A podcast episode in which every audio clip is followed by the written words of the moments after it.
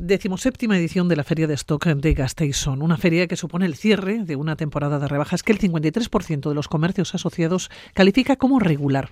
Patricia García, gerente de Gasteiz-On, una visión no muy optimista. ¿Cómo estás, Según Buenos días. Hola, Egunon. Regular, regular, regular, con pesimista. No, la verdad es que son datos pues como muy planos, ¿no? El cincuenta y tantos, igual que el año pasado. La realidad es que las rebajas, y lo venimos diciendo hace años, ¿no? que ese boom de rebajas tampoco es el que es. ¿no? Entonces, bueno, pues eh, tampoco son datos que nos extrañen demasiado. ¿no? Eh, Luego hay otro dato positivo y es que la gente, los comerciantes por lo menos tienen optimismo de cara a, la nueva temporada. Realmente lo que es el... Pero veníamos de un diciembre bueno. Por eso, que realmente lo que ha sido Navidades, el año pasado, el cierre, el año pasado fue también irregular, que yo creo que esto lo vamos calificando todos los últimos años, ponemos el mismo calificativo, porque empezó enero complicado, eh, guerra, suministros, iba a ser un boom, de repente hubo tres o cuatro meses muy duros, eh, fue bien, de repente el mundo se acababa en septiembre, o sea, nadie iba a hacer nada a partir de vacaciones.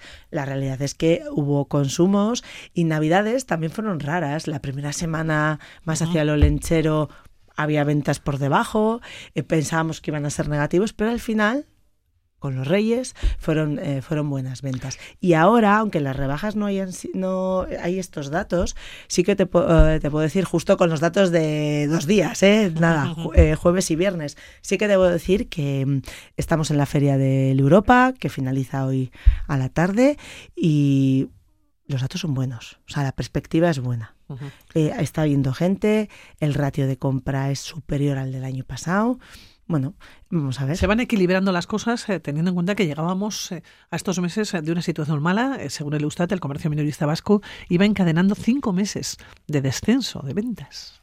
Sí, si buscamos el global de con más perspectiva, es un sector muy en transformación, ¿no? Y entre otras cosas también porque nosotros como consumidores estamos cambiando, ¿no? Eh, ¿Qué hacíamos hace 20 años? ¿En qué áreas, sectores gastábamos nuestro dinero y sobre todo nuestro tiempo libre, un poco los dos, y en qué gastamos y a qué dedicamos ¿no? los fines de semana. ¿no? Entonces, claro, hay una gran transformación que también implica cierres e implica aperturas, ¿no? pero vemos cierra comercio y estamos viendo mucha apertura de hostelería y mucha apertura de servicios personales que algunos les llamamos servicios porque legalmente están en el apartado de servicios, pero que comúnmente para nosotros eran comercios, ¿no? La peluquería, el fisio, el de masajes, bueno, es un concepto que es muy de comercio también, ¿no? Pero bueno, son servicios. Pero bueno, que son servicios y que están ahí. Es una ciudad, Vitoria, con mucho comercio. Eh, Gasteiz aglutina alrededor de 600 comercios, pero no sé si se ha calculado cuántos comercios hay en la ciudad y si son suficientes para una urbe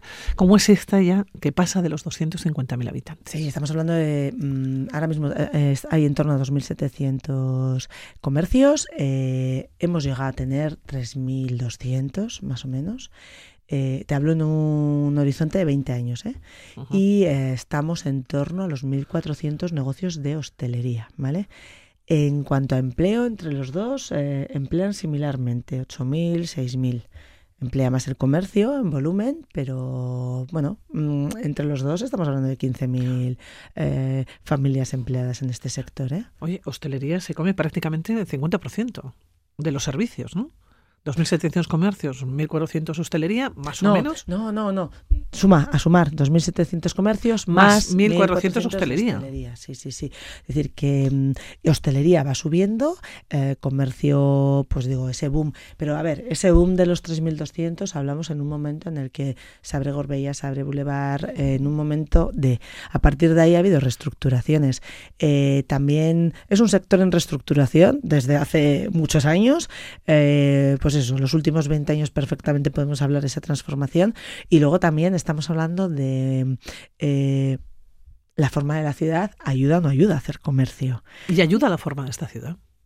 No, es complicada.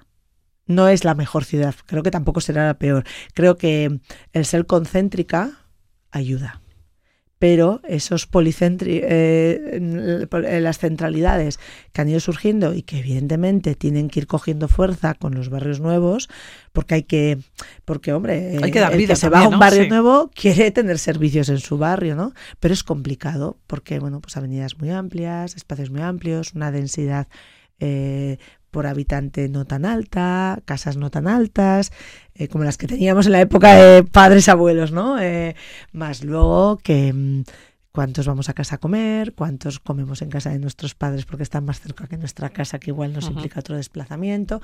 Eso hace que no sea fácil sostener esa, esa primera necesidad que puede haber en los barrios, ¿no? Y ya, bueno, no hablamos de lo que es el ocio, ¿no? Esos negocios igual más ocasionales, más textil, complementos, que esos son los de fin de semana o de compra más esporádica, ¿no? Para eso, bueno, tenemos un centro que tenemos que mimar y que tenemos que apostar y que, bueno, mm, resiste, pero que creo que, que ahí hay que centrarse. Claro, Vitoria es una ciudad en la que ciertos temas se convierten en eternos. El soterramiento, la movilidad, el tráfico y el centro.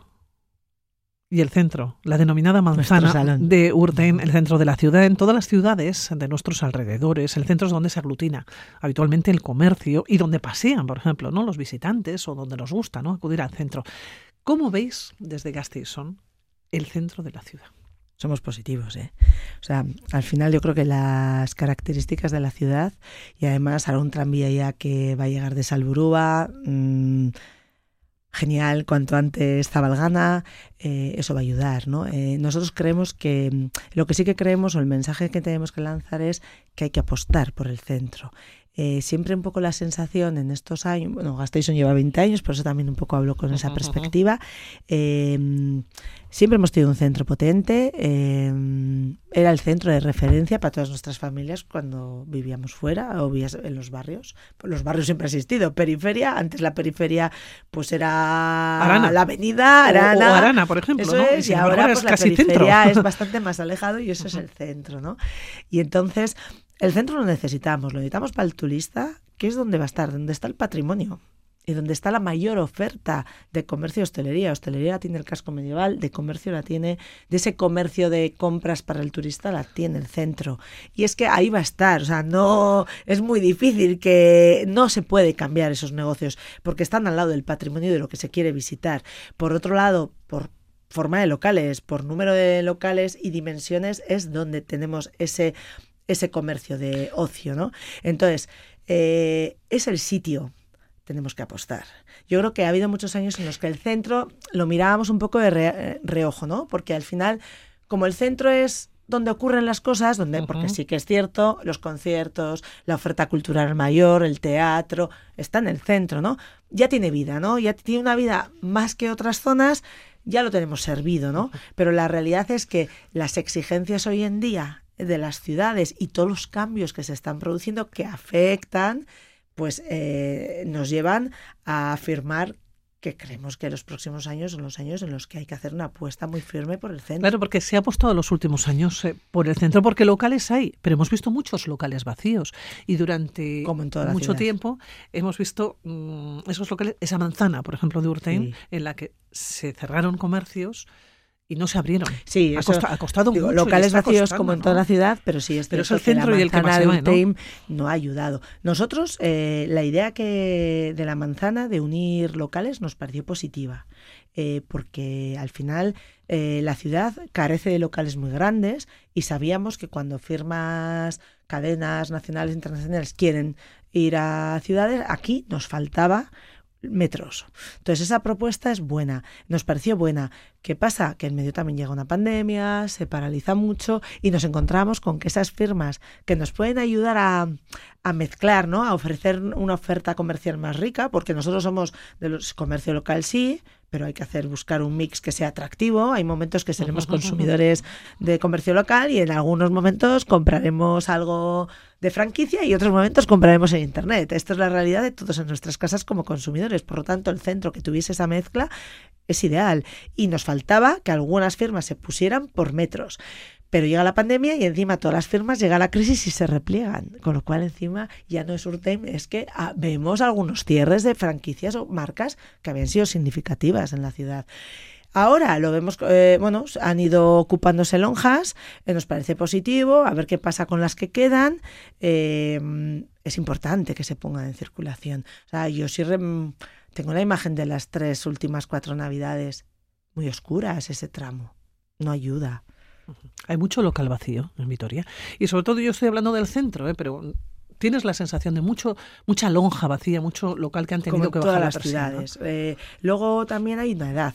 Es decir, que yo creo que estamos ante unos años un reto que es eh, con qué vamos a sustituir los locales, porque hay jubilaciones porque el baby boom, una parte ya se va prejubilando, jubilando, y esto también afecta al comercio, ¿no? La edad media, pues se dice que son, creo, en torno a 45, 48 años, pero hay una tanda de gente que está jubil va a jubilarse, ¿no? Y eso van a ser cierres que a ver con qué se van a sustituir.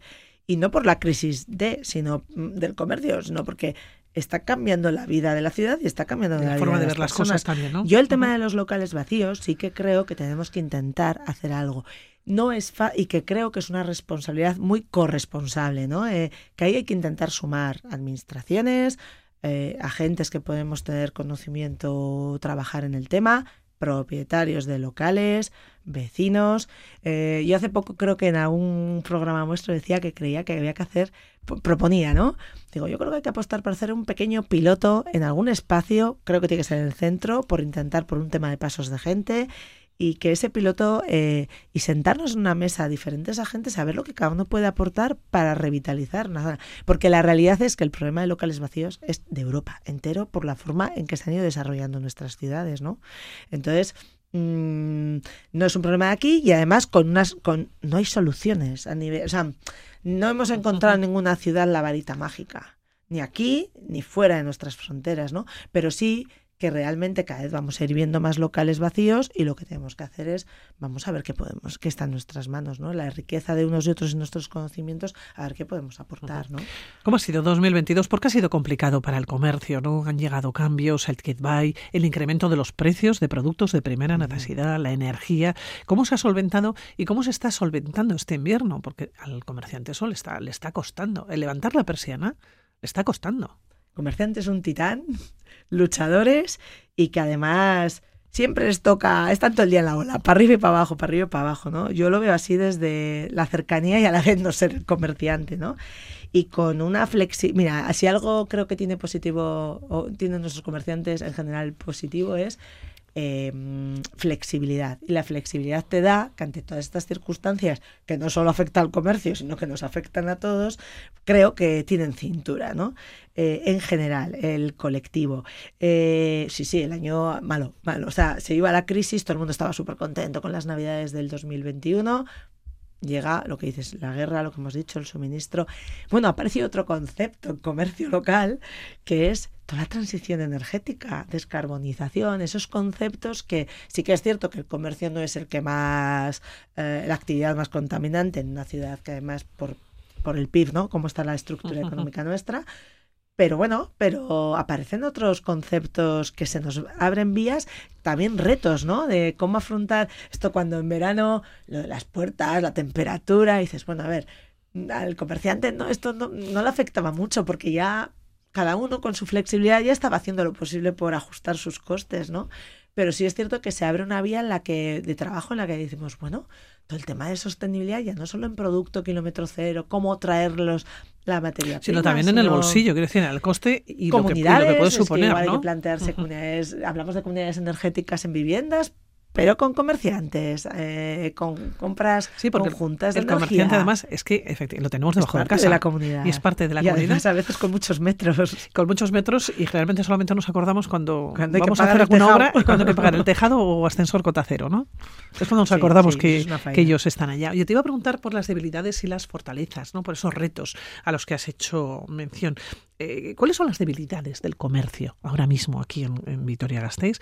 Y también, ¿cuáles ¿Son las fortalezas o cuáles pueden ser? Debilidad, reto, ¿eh? casi, o sea, depende de qué perspectiva lo veamos. Eh, gran reto y situación actual, que convivimos eh, cinco generaciones con maneras de relacionarnos muy distintas en este momento. Te digo que además, porque es un estudio, eh, tanto gobierno vasco como ayuntamiento están inmersos en hacer plan estratégico de comercio y hostelería y nosotros estamos como muy atentos en cuanto estén los resultados de uno y otro, plantearemos también estrategias ya desde nuestra perspectiva como asociación. ¿no? Y eh, bueno, el gobierno, es este es uno de los datos, cinco generaciones con una forma de afrontar además la digitalización, las relaciones muy distinta, ¿no? Y ahí hay que llegar. Estamos, eh, llegamos a un público de cuarenta y tantos eh, años en adelante, porque sí, que hace, porque es de toda la vida, ese público que hemos vivido en las zonas que ahora son centro, ¿no? Y cómo eh, darle servicio y cómo y con qué lenguaje hablar, ¿no? cómo llegar a los jóvenes. es un reto, que hay que estudiar, es un reto los jóvenes están perdidos para el comercio local o no, o, hay un momento en que se pierden pero los reencontramos o los podemos recuperar. Entonces yo creo que niños, niñas y toda la parte de juventud, el trabajo, ahí tenemos comercio local, buena temporada. Todo el tema de sostenibilidad, pues hacia ahí vamos, o sea, íbamos y mira lo que ha pasado, o sea, y esto se ha acelerado también con un 2021. Eh, digitalización, bueno, es una palabra que llega un momento que ya casi ni nos gusta porque la hemos utilizado tanto, pero sí es cierto que más que un comercio online, nuestra apuesta como Gastation es acompañamiento en herramientas digitales. O sea, casi es como, no hagas online. Eh, o sea, para que un comercio haga online, plantéatelo, piénsatelo, ¿no? Lo importante es buscar la manera de conectar con el consumidor, ¿no? Plan, de eh, plan general de ordenación urbana. Se ha hablado mucho ¿eh? en los últimos meses o en las últimas semanas. ¿Cómo lo estáis viviendo vosotros? ganas, o sea, participamos en su día en las comisiones, han pasado años ya veces que aportamos, ahora hay que repasarlo porque sé que hay periodo de alegaciones. Es que son de esos temas que se convierten en eternos. Ese sí, que, ese sí que ha sido muy eterno. Em, importante por un tema de usos. Lo que pasa es, quieres, o sea, un reto que tenemos es conectar con el consumidor. Le queremos ofrecer una biblioteca, una librería, cafetería, una tienda de textil, cafetería, peluquería, no sé qué, y los usos no se permiten. Eh, hay opción de una terraza eh, plaza de abastos o de poder hacer acciones en un espacio tan bonito tan a sacarle uso, no lo puedes hacer. Entonces, es que realmente eh, los, eh, los hábitos están evolucionando y la normativa te encorseta para poder ofrecer eh, nuevas posibilidades que encima además el consumidor hoy en día es experiencia, experiencia, experiencia. Para comprar un producto tenemos muchas opciones. Busquemos la experiencia y esa experiencia, si la norma no te lo permite, entonces con muchas ganas. Con muchas ganas de esos cambios dentro del propio plan. No, de que tengamos posibilidades, de que haya flexibilidad normativa, sobre todo con el plan, y que eso nos permita, eh, bueno, eh, yo creo que veremos nuevas, eh, nuevos tipos de comercios en la ciudad, que las los estamos viendo en Madrid, en Barcelona y los estamos viendo en, en ciudades un poco más internacionales. ¿Qué te preocupa más? Patricia, como gerente de Gastison, las compras online en la que ya hay muchos comerciantes ¿no? que participan, los locales vacíos que hemos mencionado, o que los ciudadanos, por ejemplo, se vayan a otras ciudades a comprar porque piensen que no tiene suficiente oferta. Bueno, lo de irse fuera siempre se ha ido, nos hemos ido alguna vez, o cuando vamos de turistas, ¿cómo no vas a comprar? Lo mismo que buscas que el turista compre. Sí, pero ciudades de alrededor me refiero. ¿eh? Yo creo que ese comentario también siempre ha existido. O sea, siempre era. Logroño Comuniones Bodas, eh, Bilbao, o sea, siempre al corte inglés a Bilbao cuando no teníamos aquí, o sea, el concepto de irte de compras fuera siempre ha existido. Yo creo que tenemos, o sea, sí que me preocupa la parte de que lo, de que el cliente diga eh, o que digamos es que no tenemos comercios. Me preocupa me sienta fatal. Es un poco las dos partes. Tengo las dos, porque sí que hay comercio y hay oferta. Y cuando me decías, ¿hay comercios suficientes para el tipo de ciudad? Sí, o sea, porque hay quien dice que no sobredimensión. Que no encuentra hay que buscar, hay que buscar. Por eso digo que el, quizás hay que buscar porque antes había una sobredimensión de negocios. y además, porque cuando hablamos de comercio hablamos de textil, que es uno de los sectores, generalmente ¿eh? nos referimos textil y complementos, que además es uno de los sectores que más ha cambiado en los últimos años, ¿no? Y que hay más afectado por la venta online. Eh, pero por eso digo reto y preocupación de vamos a conectar. Eh, ¿Por qué me puedes decir que no hay comercios? Eh, vamos a buscarlos. ¿Cómo hacer, cómo darles visibilidad, ¿no? O cómo hacer también que el consumidor los busque. Un poco esa esa parte, a mí me parece que es eh, uno de los kits de la cuestión. Oye, ¿se van a seguir abriendo comercios? ¿O tienes esa, esa sensación, esa perspectiva? Pero ¿se abrirán más que los que se cerrarán? No, yo creo que la tendencia actual la vamos a seguir viendo. Em, estoy trabajando, pertenezco a un grupo a nivel nacional que trabajamos diferentes ciudades y estamos precisamente en esa reflexión, ¿no? Eh, centros comerciales abiertos o centros o centros urbanos. O sea, eh, nuestros centros, y no habla, y aquí sí que no hablo del centro-centro, sino nuestras ciudades y nuestras calles. Eh, ¿Qué, va, qué dotación, ¿no? qué oferta vamos a tener en los siguientes años. ¿no? Y tenemos claro que comercio habrá y la, el comercio tiene futuro, pero no vamos a pero nuestras ciudades y calles no las vamos a ver como las hemos visto hace 20 años. Por cierto, este año es un año electoral. No sé si habéis hecho ya la carta. Estamos en ello y aquí mucha parte de lo que acabamos estoy contando eh, seguro, estamos haciendo borradores eh, porque intentamos que sea un, proceso participativo, pero seguro que mucho de lo que te estoy diciendo es lo que vamos a aportar. Que no es nada nuevo, mm, pero sí igual marcar un poco lo que vemos de prioridades, ¿no? Por nuestra parte. Porque reto sí, pero otro reto que también tenemos es que es la otra parte que no hemos hablado, es la parte de las administraciones. ¿El comercio lo tienen en cuenta? Sí, la verdad es que llevamos años en los que el comercio se sienta, en cualquier eh, proyecto de ciudad se tiene en cuenta, nos sentamos, pero se podía tener más en cuenta, ¿no? Siempre es la de, bueno, pues igual más en el preproyecto, más, o sea, sobre todo por nuestra parte es la de, mm, creo que también tenemos que hacer ver que cualquier movimiento que se hace en la ciudad afecta mucho a los negocios y que hablemos de que hay más comercio o menos, una parte es por tendencia. El mundo mundial nos marca que menos comercio, más servicios. Bueno, pero es que bienvenidos los servicios. Intentemos eh, potenciarlos porque nos va a dar igual que haya una tienda de textil o que haya una, tienda, una peluquería, pero que haya, que tengamos vida, ¿no? Que es que un negocio en planta baja aporta mucho más allá y el comercio que la, vida, ¿eh? economía, ¿no? A todos nos apetece tener un escaparate con luz y limpio que tener una lonja sucia que generalmente cuando está cerrada tiende a estar más sucia que limpia. Bueno, bueno pues Patricia, hablaremos a lo largo de este año. Tendremos más conversaciones. Sí, sí, sí. Además es que son retos muy medio plazo, no son inmediatos, con lo cual, bueno, como dices, temas que se pueden alargar en el tiempo. Tenemos que seguir hablando. Pero que hay que trabajarlos. Hay que trabajar y desde luego tenemos que seguir contándoselo a los oyentes. Patricia García, como siempre, un placer. Muchas gracias, Pilar.